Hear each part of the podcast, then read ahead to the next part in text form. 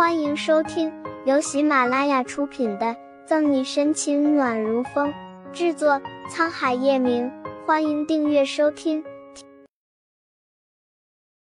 第六百七十九章，这个人到底是谁？保证完成任务。察觉到张泽浩的生气，约翰不再犹豫，心里自我安慰：他连梦里女孩的模样都没有看清，或许是巧合。公寓里的沈西和叶晨玉你侬我侬，完全不知道多少人为阻止他们在一起操碎了心。一日是周末，叶晨玉照常去公司，沈西没有去警局，而是去盛世庄园看看林俊和顾春寒，陪叶老太太聊会儿天。天晚些的时候，他便准备去明珠酒店了。明珠酒店在明珠广场，为了今天这场聚会，很多人早早都到了。其中不乏左心言和张泽浩等人。沈队，你来了，开饭时间还有点早，你要不要吃点蛋糕垫垫肚子？沈西进了包房，谭维就端着块慕斯蛋糕笑盈盈过来。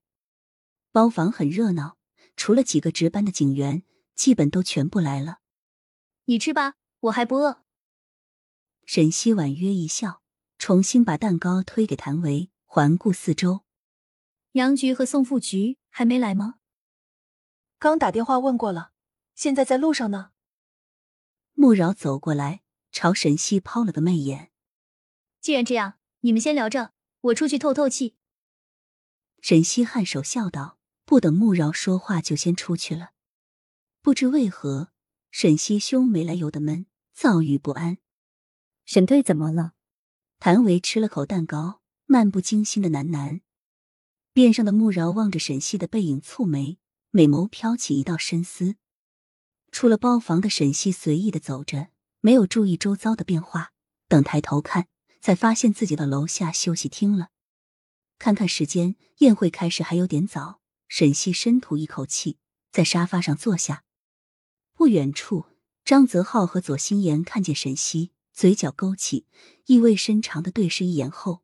假装不认识的搅拌各自手里的咖啡，沈西摁摁太阳穴，翻着手机里的一张略微模糊的照片。如果约翰在这里，一定会认出照片上的人是他自己，被沈西悄悄拍下来。既然决定调查父亲的死，沈西自然不会放过任何一点。而他手上现在几乎没有什么线索，只能从这张照片下手。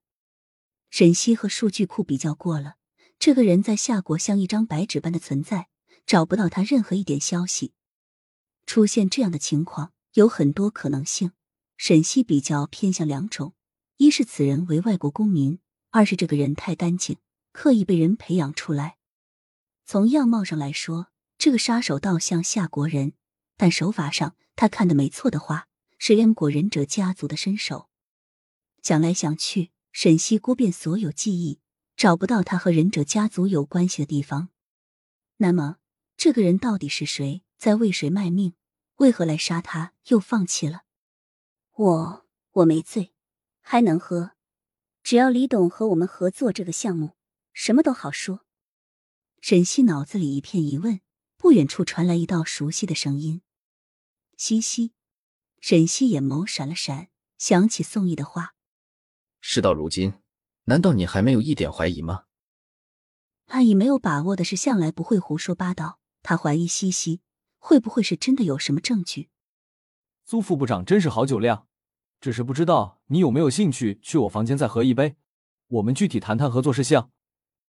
那个叫李董的男人扶着苏倩的手，不断在她细腰上来回抚摸，脸上是猥琐奸淫的笑。沈西皱眉，这个男人他知道，名叫李莲。是个公司的董事长，没忘记的话，李莲还是市局副厅长骆浩南的干儿子。借着一层层关系，这个李莲简直就是个奸淫之徒，不知道祸害了多少和他谈项目的女孩。奈何被害女孩害怕被报复，都不敢指认李莲，让他继续在外作恶多端。好啊，没没问题。烂醉的苏倩没察觉到丝毫危险，李莲得逞的勾起一笑。搂着苏倩，欲火难耐的去柜台办理手续，订了个房间，扶着醉得一塌糊涂的苏倩进了楼梯。本集结束了，不要走开，精彩马上回来。